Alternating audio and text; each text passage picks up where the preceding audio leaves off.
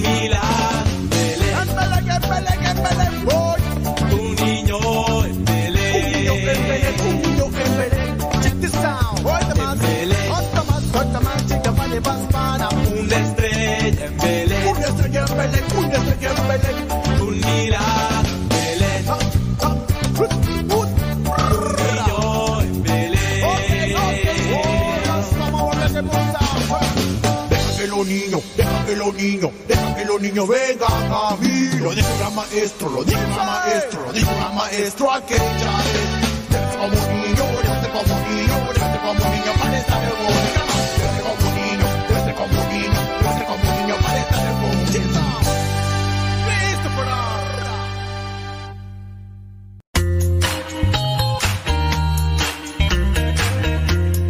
Recuerda que nuestros programas quedan grabados en el canal de YouTube.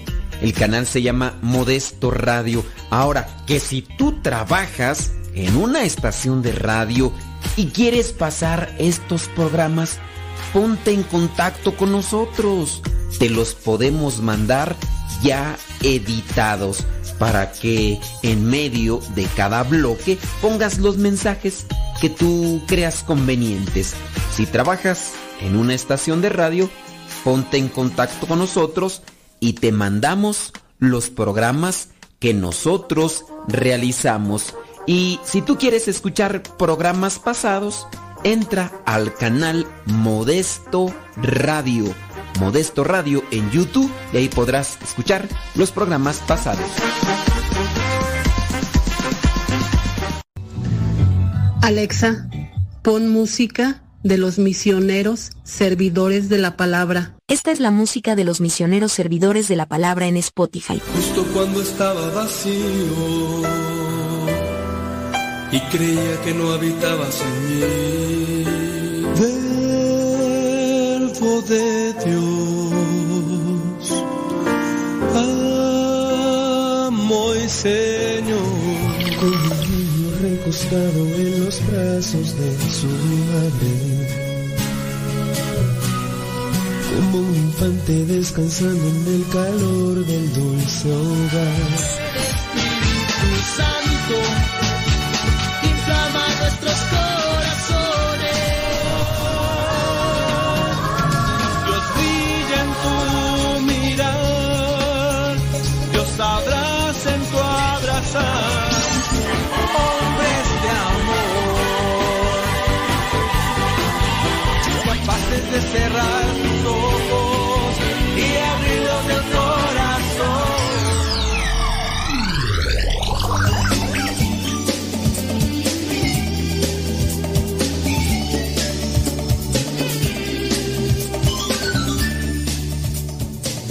Señoras y señores, chiquillos y chiquillas, chamacos y chamacas, pues aquí estamos ya, one more time, al pie del cañón. Un día más, un día menos, no sabemos, pero en manos de Dios nos ponemos. Será un programa más, un programa menos. Bueno, no, bueno. Podría ser que aquí quede el asunto, no sabemos, pero vamos a ponerle enjundia, vamos a ponerle sabor, hay que ponerle candela y por eso tú y yo pues nos ponemos delante de Dios para que todo lo que hagamos, todo lo que digamos, todo lo que pensamos siempre vaya en esa sintonía de Dios y que sea siempre, siempre lo mejor.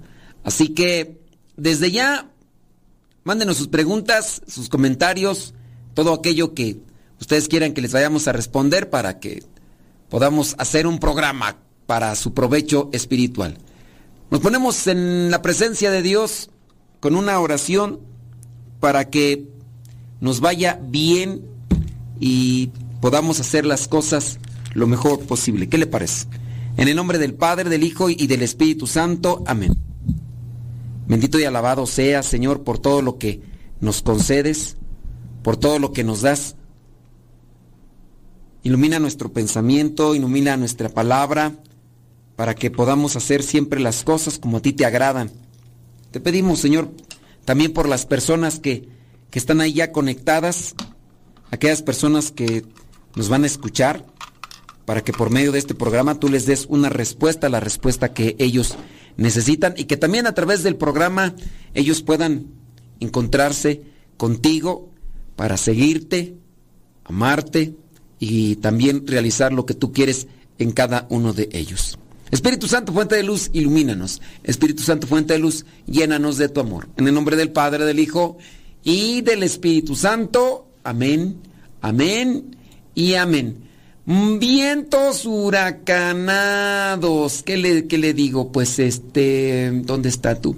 Vámonos con preguntas y respuestas. Si ustedes tienen preguntas, pues nosotros vamos a tener respuestas. Y si no, ¿saben qué? También nosotros tenemos aquí lo que son, lo que son testimonios. Testimonios que iluminan vida y testimonios que nos pueden ayudar a nosotros acá. Déjeme ver. muy bien. Ay Jesús de Veracruz. Tenemos una pregunta un tanto grande y larga. Vamos a ver, leerla y darle respuesta. Dice, fíjese, padre, que tengo un problema en mi matrimonio con mi esposo. Él dice que tiene una fantasía Espero que no afecte. Ok. Dice, él pide que verme en la intimidad con otra mujer. Esa es su fantasía. Seré sincera con usted. Aunque me da mucha vergüenza, quiero contarle que al principio empecé a complacerlo acompañándolo incluso a lugares donde las mujeres se desnudan. Eso hizo que la mente fuera pidiéndole más al grado incluso de pedirme que tuviera intimidad con otra mujer. Cuando empecé a acompañarlo a esos lugares, me sentía sucia. Me daba mucha tristeza conmigo misma por estar en esos lugares pero a la vez sentía que era la forma de complacer al esposo, pues él me decía que nuestra intimidad era aburrida y que eso ayudaría a nuestra relación. Bueno, eso fue el inicio de una situación. Después empezaron problemas porque yo ya no quise seguir con todo eso. Dice, Mm, porque cada día quería más. Siempre me negué a cumplir su deseo de mirarme y estar con otra mujer. O incluso, él quería que yo aceptara a otro hombre en la intimidad. Con vergüenza ante Dios tuve el valor y me acerqué más a la iglesia. Eso me ayudó mucho. Me fortaleció para mantenerme firme y no acceder a sus deseos. A la vez que poco a poco, con amor y paciencia, he ido haciendo que ahora Él cambie y que ya no tenga o no me proponga esas fantasías. Pero no es fácil, a pesar que Él entiende que eso perjudica nuestra relación más que ayudarla, los pensamientos y tentaciones siempre le regresan en ocasiones discutimos porque quiere volver a visitar esos lugares y que yo lo acompañe. Pero como no acepto y le respondo con negativas y firme a la vez que le hago reflexionar, se enoja y me dice que soy una persinada, que aunque no vaya a esos lugares, aún así soy una pecadora y que es imposible llegar al cielo.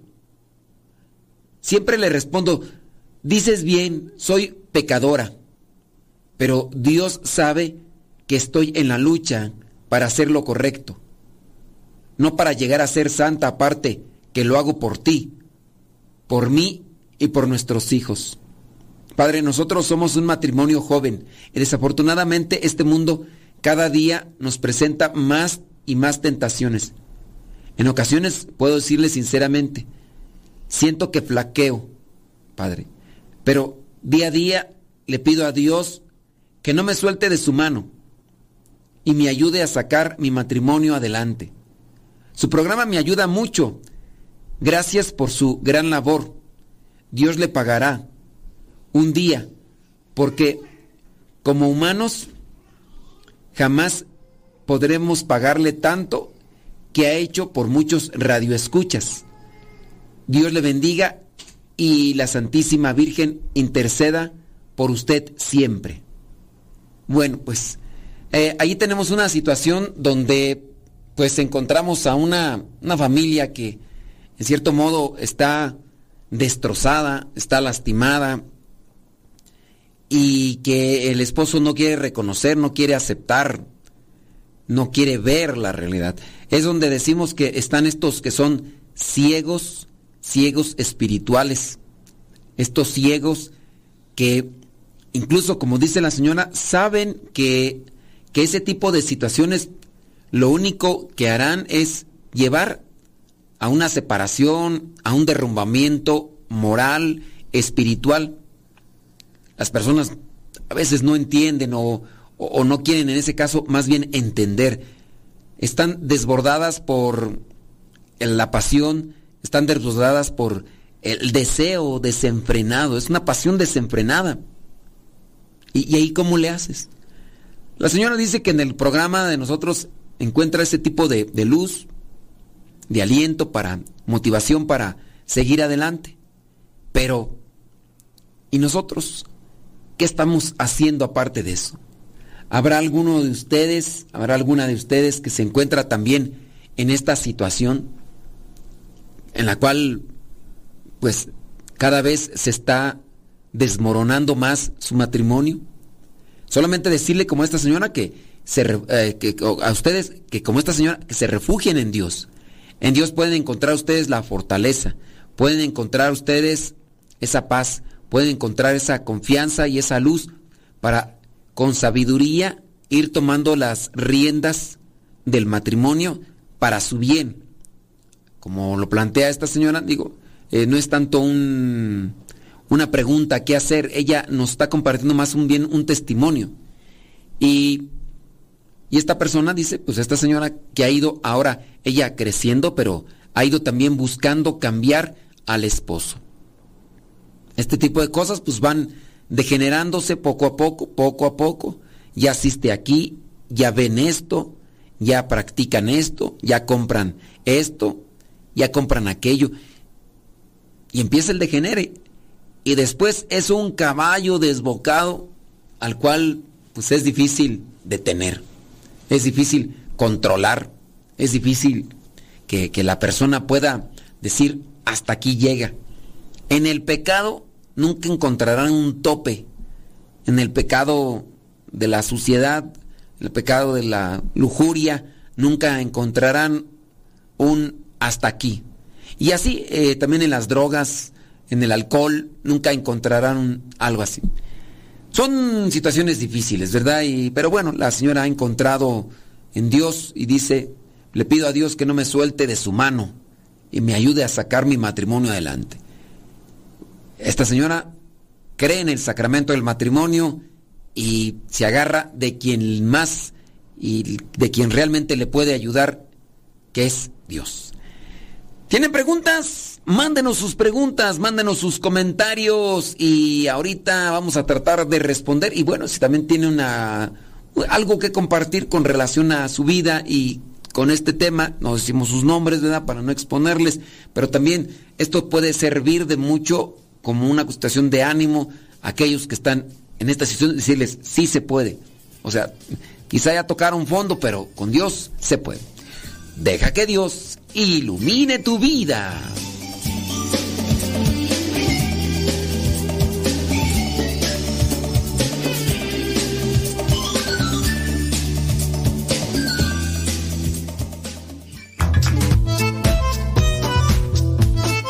Si tienes preguntas para el programa, ve a la página de Facebook Programa Evangelizar sin tregua y ahí déjanos tu pregunta y también ten paciencia para que podamos responder. Recuerda, la página se llama Evangelizar sin tregua. Programa Evangelizar sin tregua. Así se llama la página, Programa Evangelizar sin tregua y ahí déjanos tu pregunta y vamos a responderte aquí en el programa.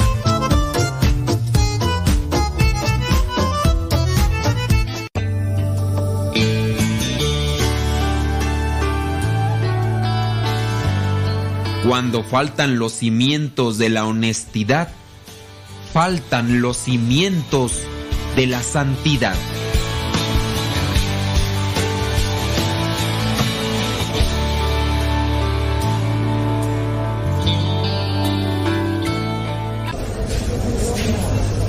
Alexa, quiero escuchar Radio Cepa. Esta es Radio Cepa, la radio de los misioneros servidores de la palabra. Escuchas Radio Cepa. Las mejores melodías. Las mejores melodías. La música que te acompañe en tus actividades.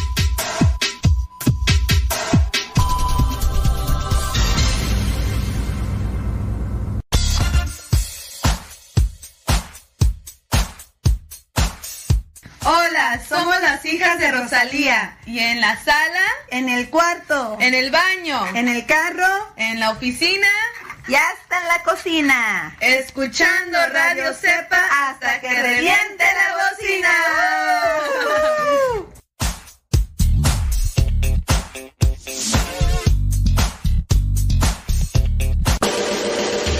Escuchas Radio Cepa.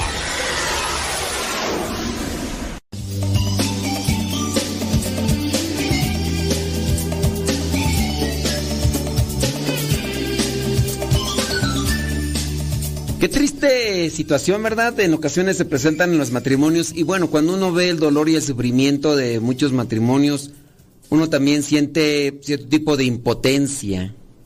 Porque, a, ver, ¿qué hacemos en esas circunstancias? ¿Cómo, ¿Cómo, le hacemos para ayudar a las personas? Entonces, eh, solamente nos queda tener ideas claras, eh, tener un pensamiento que sea iluminado por Dios para que cuando vengan este tipo de situaciones nosotros podamos orientar, nosotros podamos ayudar a la persona.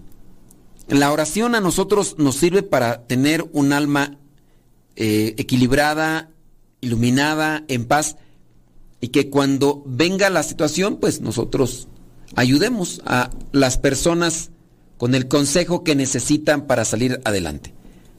¿Hay preguntas? Láncenos sus preguntas, esas preguntas que ustedes eh, tienen por ahí y que dice por acá, pregunta al Padre Modesto, ¿qué significa cuando un sacerdote o el ministro extraordinario a la hora de la comunión le da con brusquedad y enojado la hostia a quien se acerca a comulgar? ¿Qué significa? Pues que el que el que esté dando la comunión, sea, sea ministro extraordinario o sea eh, ordinario, pues anda enchilado. Anda enchilado, anda enojado y eso como que no es muy bueno. No es muy bueno porque pues no, no, no es la forma. No estamos dando a Dios en la comunión y eso pues también nos tiene que llevar a nosotros a estar con Dios. Y si estamos con Dios, pues debe de haber Serenidad y paciencia, mi querido Solín. Debe de haber tranquilidad, debe de haber esa paz. Y si no transmitimos paz, pues a quién tenemos entonces en nuestro corazón? ¿Que qué significa? Pues, pues, que está enojado y que pues, hay que rezar por esa persona. Dice, a una amiga le ha pasado y se ha quedado muy sorprendida, no sabe qué hacer. No, pues, nomás que se ponga a rezar por quien le haya dado la comunión en esa forma enojada que no corresponde, les digo. Hay que buscar, hay que buscar estar con Dios. Y si estamos con Dios, pues nosotros estamos bien. Si estamos con Dios, nosotros estamos bien. Vámonos con un testimonio. Dice, mi nombre es Carlos, tengo 10 años de edad, pertenezco a una comunidad en México. Quiero compartir las maravillas que Dios ha hecho en mí. Tiene 10 años, ¿eh? ¡Wow! Dice, desde niño, desde bebé. ok, bueno. Es que dice aquí desde, desde pequeño. Pero bueno, déjenme, déjenme serenizar. Está compartiendo su testimonio. Y es, o sea, llama la atención cómo de 10 años tiene una conciencia clara de lo que Dios ha hecho en su vida. Y sabe y quiere compartir esto. Y aquí viene entonces mi, mi, mi, sorpresa. El niño de 10 años puede ver con mayor claridad a Dios en su vida que una persona de, de más edad. ¿Puede? Dice, desde que soy bebé, padezco una enfermedad respiratoria, pero el sufrimiento me ha llevado a experimentar el amor de Dios. Un niño de 10 años es atento a la presencia de Dios en su vida. Dice, me ha llevado a experimentar el amor de Dios, pues estoy convencido de que Cristo está a mi lado y me escucha cuando rezo. O sea, podríamos tomar en cuenta la situación del otro señor que a pesar de que la esposa le dice, sí, el Señor si el Señor quiere sanarme, dice este niño de 10 años que llama Carlos, quedaré sano. Desde que tengo uso de razón, o sea, es un niño de 10 años y está utilizando palabras propias. Desde que tengo uso de razón, me han gustado las cosas de Dios. De hecho, yo aprendí a leer porque quería saber qué decía la Biblia. Así que con ayuda de mi mamá, Fui conociendo las letras hasta que pude leer. Hasta el día de hoy, la palabra de Dios es mi alimento constante. No puedo dejar de leer la Sagrada Escritura. De grande, quisiera ser sacerdote para llevar a los demás el mensaje de salvación. Un sacerdote vale mucho, ya que es el único que hace posible el milagro de que Jesús esté en el pan y en el vino. Y es el único que puede perdonar los pecados. Yo siempre rezo a Dios y a la Virgen por los sacerdotes para que el Señor Jesús los haga santos. Carlos tiene 10 años. Mis compañeros de la escuela me dicen que soy raro. O sea, yo podría decir que, es raro no en el sentido despectivo, sino que es raro encontrar a alguien que piense como tú. O sea, o, te lo pongo en otras palabras para que no se escuche. Así, es poco común. Pero los compañeros dicen que es raro, así como... y aburrido. Porque dice que le gustan las cosas de Dios, que eso dicen sus compañeros de escuela. A pesar de eso, quiero seguir a Jesús. Un día conocí a un sacerdote misionero que decía, a Jesús se le ama, se le sigue y se le sirve. Y si es necesario sufrir desprecios, humillaciones y dar la vida por Él, no se le piensa dos veces. Con Jesús hay que ser generosos. En ello está nuestra felicidad. Me cautivaron esas palabras, pues me hicieron recordar lo que un día nuestro Señor dijo. Dichosos ustedes cuando la gente los insulte y los maltrate y cuando por causa mía los ataquen con toda clase de mentiras. Alégrense, estén contentos, porque van a recibir un gran premio en el cielo. Mateo 5, Mateo capítulo 5, versículo 12. Considero que Jesús y yo tenemos buena amistad. Su amor crece en mí cada vez que hago oración. Dice, eh, es precisamente, dice, su amor crece en mí cada vez que hago oración. Y es precisamente en la oración donde muestra, donde nuestra amistad se hace más fuerte. Me gusta mucho ir al catecismo y a misa, porque es ahí donde más conozco al Señor. Además de que le sirvo proclamando su palabra como lector en la Santa Eucaristía. Aunque aún no hago mi primera comunión, deseo ardientemente que Jesús venga a vivir en mí. La verdad, sueño que llegue ese día. Hace unos meses, en mi comunidad hicieron la bendición de la capilla de adoración. Yo hice promesa de adorar al Santísimo una hora a la semana, pero en realidad procuro ir más días. Paso mi cielo aquí en la tierra cada vez que voy a la capilla de oración. Siento que me estoy enamorando cada vez más de Jesús sacramentado. Y quisiera que muchas personas hicieran la misma experiencia en Jesús sacramentado, porque en Él podemos encontrar la felicidad, porque Él es la felicidad. Puedo decirles con toda verdad que en la palabra y en la Eucaristía he conocido a Jesús. Él nos habla y se nos entrega. Jesús quiere que lo escuchemos para hacer lo que Él mismo hace. Sí, amar, entregándose generosamente por la salvación de los demás. Por eso, aunque para algunos yo sea como un bicho raro, no dejo de invitarlos a que visiten a Jesús sacramentado y mediten la escritura. Creo que Jesús ha ido marcando el paso y sé que para ser santo no importa la edad. Lo que importa es la apertura a la gracia divina.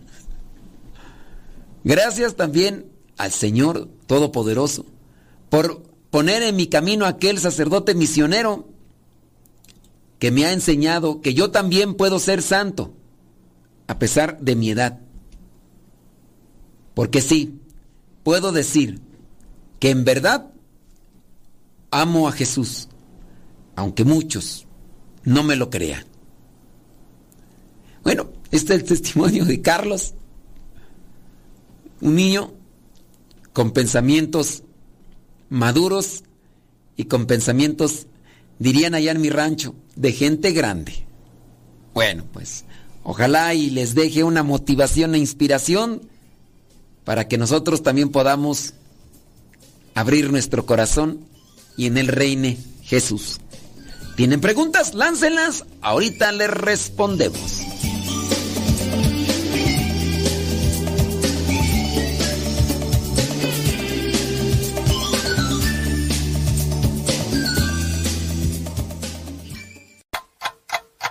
...60 segundos con Dios. Alguien una vez dijo que hay tres tipos de personas. Los que no se enteran cuando las cosas pasan. Los que ven cómo pasan las cosas. Y los que hacen que las cosas pasen. No sé tú, pero a mí me gustaría estar en el tercer grupo. De los que sueñan pero también actúan. Todo comienzo, por más pequeño que sea, es importante. Dios quiere que nos esforcemos y en la Biblia encontramos en Proverbios 14, 23, de todo esfuerzo se saca provecho, del mucho hablar, solo miseria. Somos hijos amados de Dios y Él quiere que descubramos lo mejor de nosotros. Es el esfuerzo y dedicación que tenemos. Hoy tú tienes la oportunidad de conocer en esta vida el esfuerzo. 60 segundos con Dios. Tu palabra y no puedo parar. Lo que me das en ningún lado lo puedo hallar.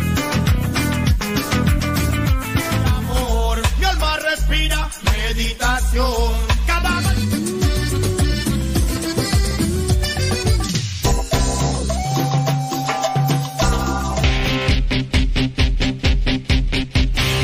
No oración quiero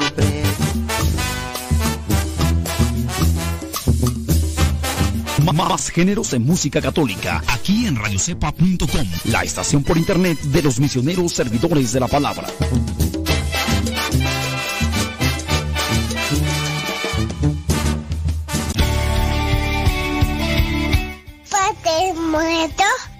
Hola, aquí estoy.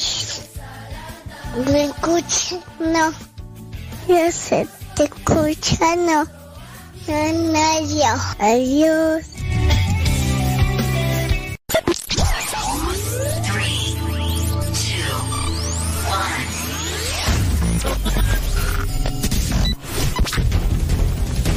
Desde agosto del 2009 comenzamos a transmitir.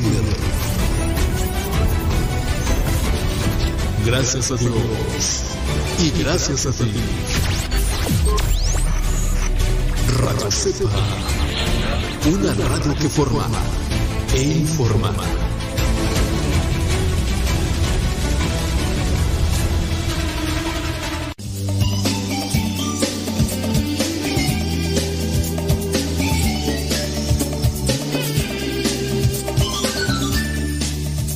Así es, hombre, qué barbaridad. ¿Cu- ¿Cuántos años tiene el chamaquillo?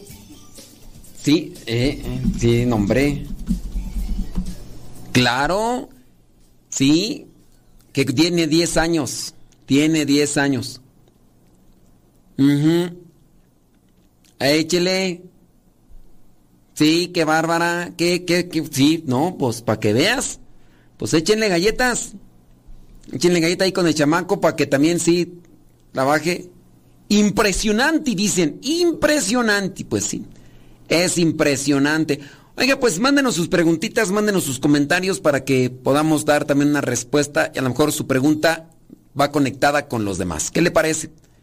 Bueno, vamos a ver acá una pregunta.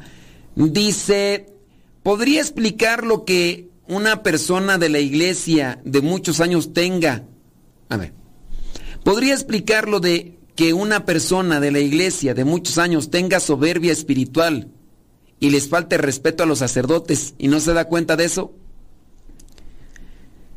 Cuando nos ganan las emociones, cuando nos ganan los pensamientos, cuando nos ganan los sentimientos, más bien no los pensamientos.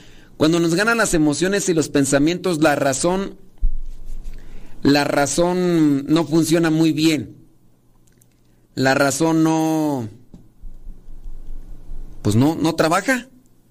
El razonamiento está, congelado, está anestesiado. Entonces, puede ser en la soberbia, puede ser en el, en el, en- en el enamoramiento también. Sí, porque en el, en el enamoramiento la persona no, o la soberbia, es decir, que ahí la persona cuando está dominada, posesionada por el sentimiento, está peligroso, está peligroso el sentimiento o la emoción. Si están enamorados, no se casen. Si están enamorados, no se casen. Porque, pues eso puede traer muchas cosas. De verdad, en este caso, algunas personas, cuando están muy enamoradas, les dicen, oye, pues, ¿qué no ves?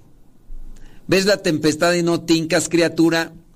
No te conviene. No te... No, eh, te va, te va a perjudicar. Esa a la larga va... No, pues... Pues sí, pero entonces la persona pues simplemente no, no hace caso. Y podríamos también decir acá, en esa misma sintonía, que si la persona está dominada por la soberbia o por el orgullo, hay personas que tienen problemas con el orgullo, el resentimiento y, y no hacen caso. Ya, pues, perdónale, ya, discúlpale, ya, disculpe, ya, dale, ya, ya de, perdónale, ya pide perdón, pues, ¿qué te cuesta? No, y no, y no. Hay que tener mucho cuidado con los sentimientos. Hay que buscar que quien reine en nuestro corazón sea siempre Dios. Es decir, la caridad, la comprensión, la amabilidad.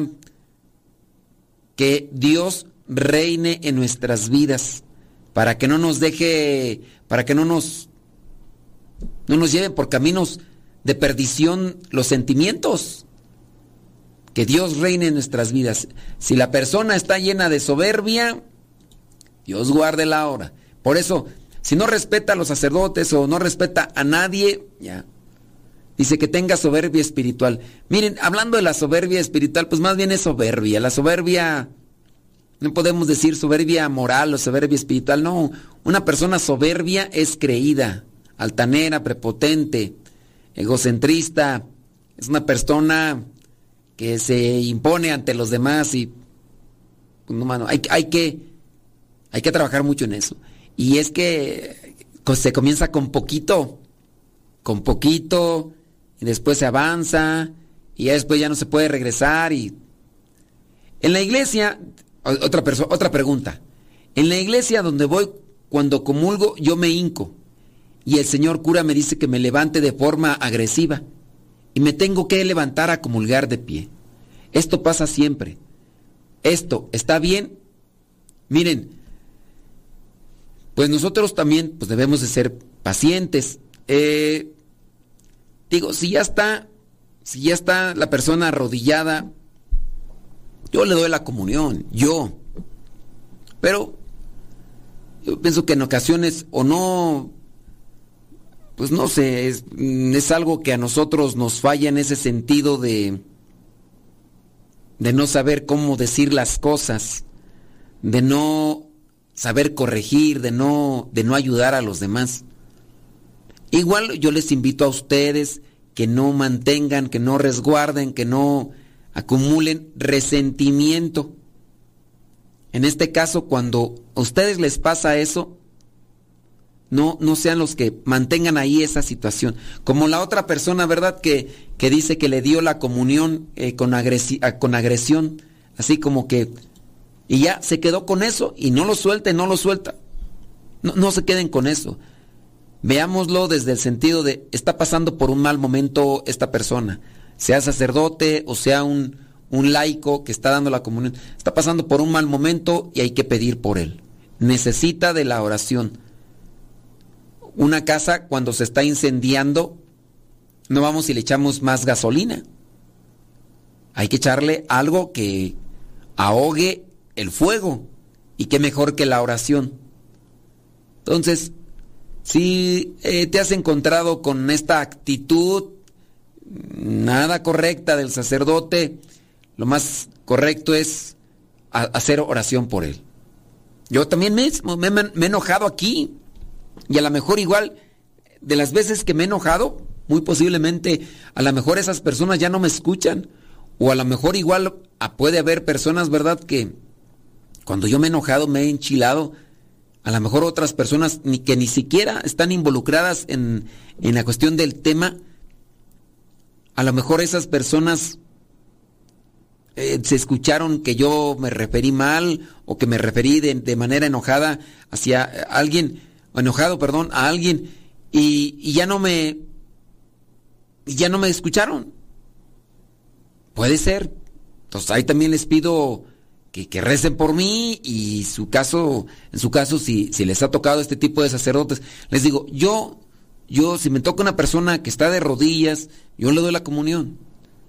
Lo que sí a veces uno puede hacer notar es que el hecho de que ustedes se pongan de rodillas, y si hay mucha, pero mucha gente, porque si hay lugares, hay parroquias, hay capillas donde va mucha, pero mucha gente, bueno, eso hace que se detenga un poco más, pero lo hacemos, lo hacemos. No, no creo que en ocasiones pues, lo hagan todos.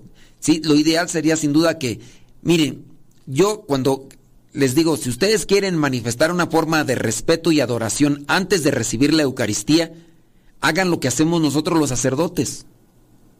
Que en su caso es, antes de recibir la, la comunión, hacen una genuflexión. Es decir, se ponen así, con una rodilla, con la que sería la derecha, tocan el suelo y se levantan. Es una genuflexión, una forma de respeto. recibir la comunión de rodillas, sí está bien, pero también hay que considerar los tiempos, porque si todos lo hicieran, la misma comunión sería muy prolongada en su tiempo.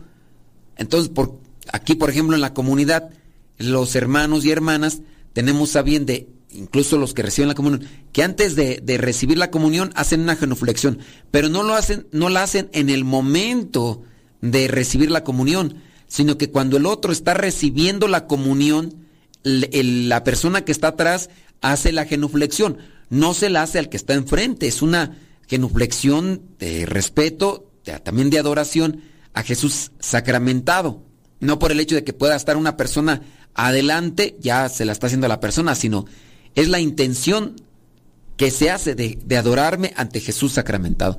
Y así se le hace aquí en la comunidad. Así que eh, eso es como que una recomendación. Ya ustedes mirarán si, si la hacen o no. Vámonos con otra pregunta. Dice que su papá falleció, recibió los santos óleos como seis meses antes de su fallecimiento. La pregunta dice, ¿es válido si ya no lo recibió a la hora de morir? ¿Es válido si ya no lo recibió a la hora de morir? Miren, es que los santos óleos o lo que es el sacramento de la unción de los enfermos, no es para que muera bien, es prepararse, preparar el cuerpo, el espíritu, por eso también se confiesa.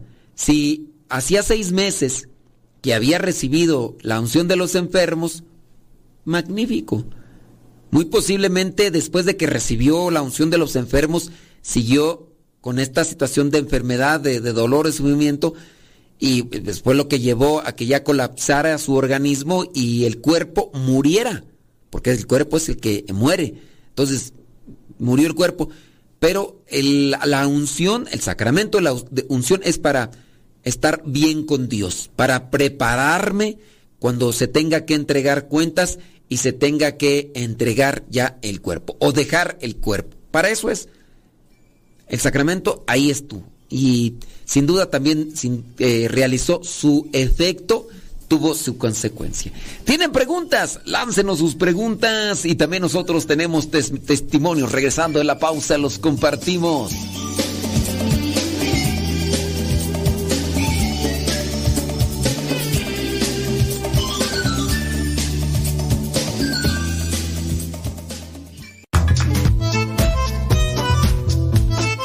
Si tienes preguntas para el programa, ve a la página de Facebook Programa Evangelizar sin Tregua y ahí déjanos tu pregunta y también ten paciencia para que podamos responder. Recuerda, la página se llama Evangelizar sin Tregua. Programa Evangelizar sin Tregua. Así se llama la página, Programa Evangelizar sin Tregua y ahí déjanos tu pregunta y vamos a responderte aquí en el programa.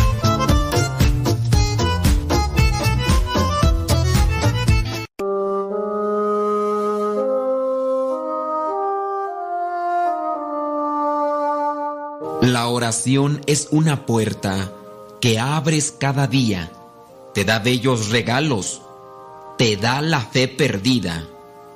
La oración es como un medio para llegar a Dios, remedia tus problemas, te ablanda el corazón. La oración sana los cuerpos y sana corazones. A buenos y a malvados nos da buenas lecciones. A ti que no conoces el don de la oración, te pido que lo intentes. Verás qué bueno es Dios.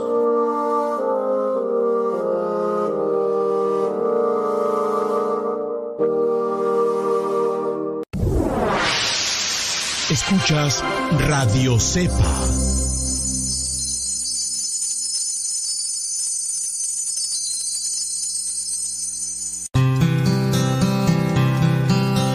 Tiempo que pierdes hoy es tiempo perdido para siempre.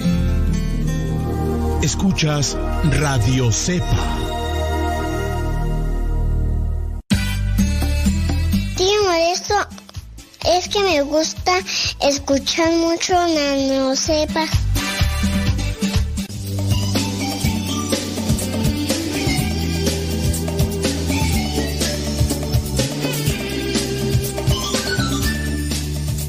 Así es, hombre, qué bueno que están ahí en sintonía. Dice por acá, mm, guau, qué testimonio, guau. Dice, con, ah, es cierto. Qué testimonio tan bonito de este niño.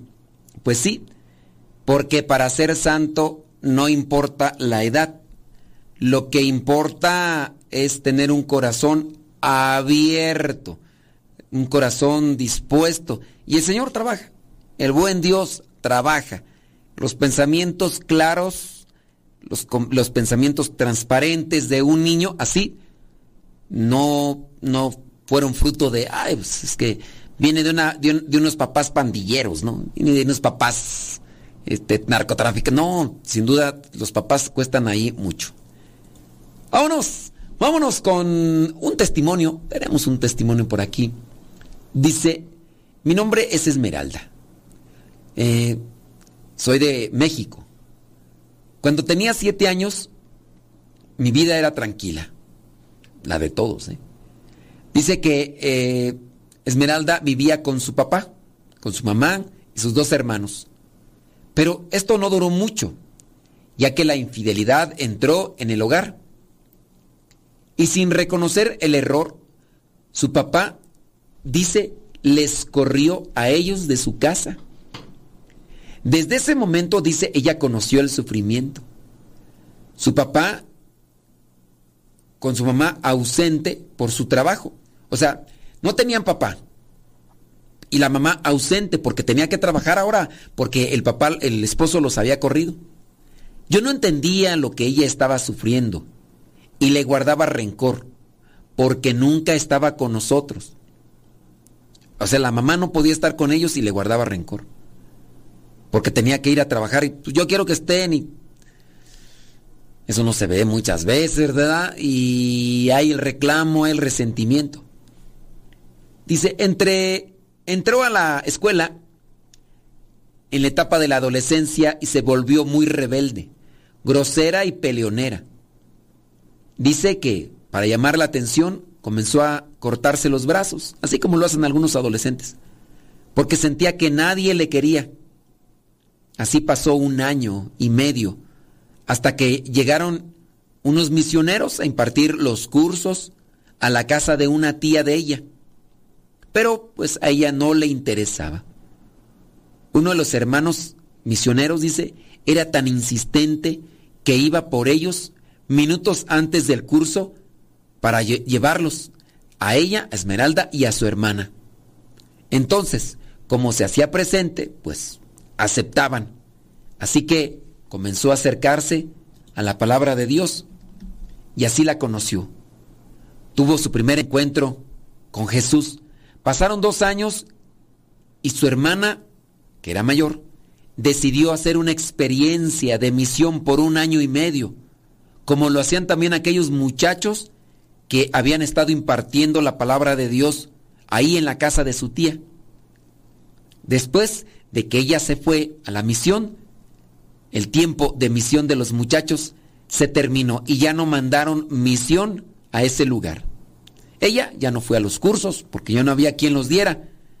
Terminó la secundaria y después dice que comenzó a trabajar en un ambiente totalmente distante de las cosas de Dios.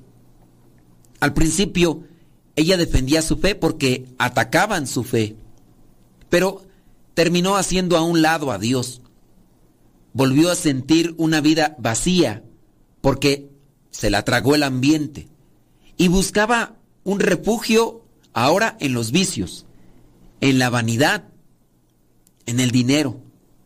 Hasta que un día la mamá dijo, vamos a ir a una fiesta. Y una fiesta. Ella pensaba que era una fiesta como las que estaba acostumbrada, pero no. Era la fiesta de Cristo misionero porque querían mirar a la hermana, en este caso a la hija, de, porque ya era misionera. Llegando allá, dice que dos hermanas misioneras le preguntaron, oye, ¿tú eres hermana de fulana de tal? Sí, yo soy. ¿Y cuándo te vienes tú? A lo que ella respondió, Esmeralda, yo nunca voy a ser misionera, para no verme igual de ridículas que ustedes con esas faldas. Así les dije. Yo no tenía nada de respeto. Mi hermana llorando me dijo, ¿hay algo tan difícil que el Señor no pueda hacerlo? Ella lloraba porque me veía, porque era muy rebelde. Dios es más grande que tu soberbia, dijo mi hermana. Dios es más grande que tu soberbia. Y eso me cuestionó.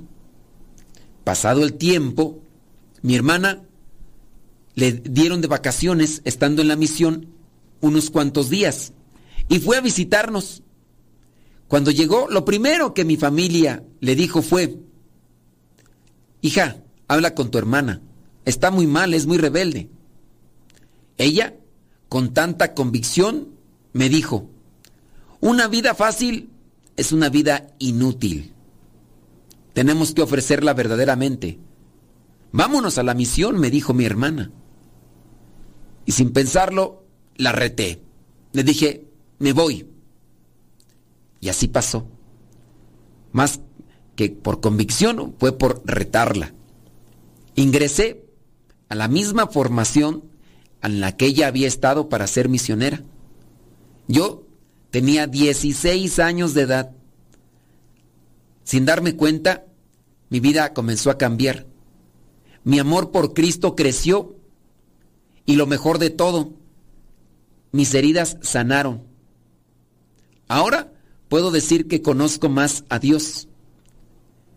Ya estoy escribiendo este mensaje, no en la formación, sino desde la misión, convencida de que en todas las cosas interviene Dios para bien de los que la aman, le aman.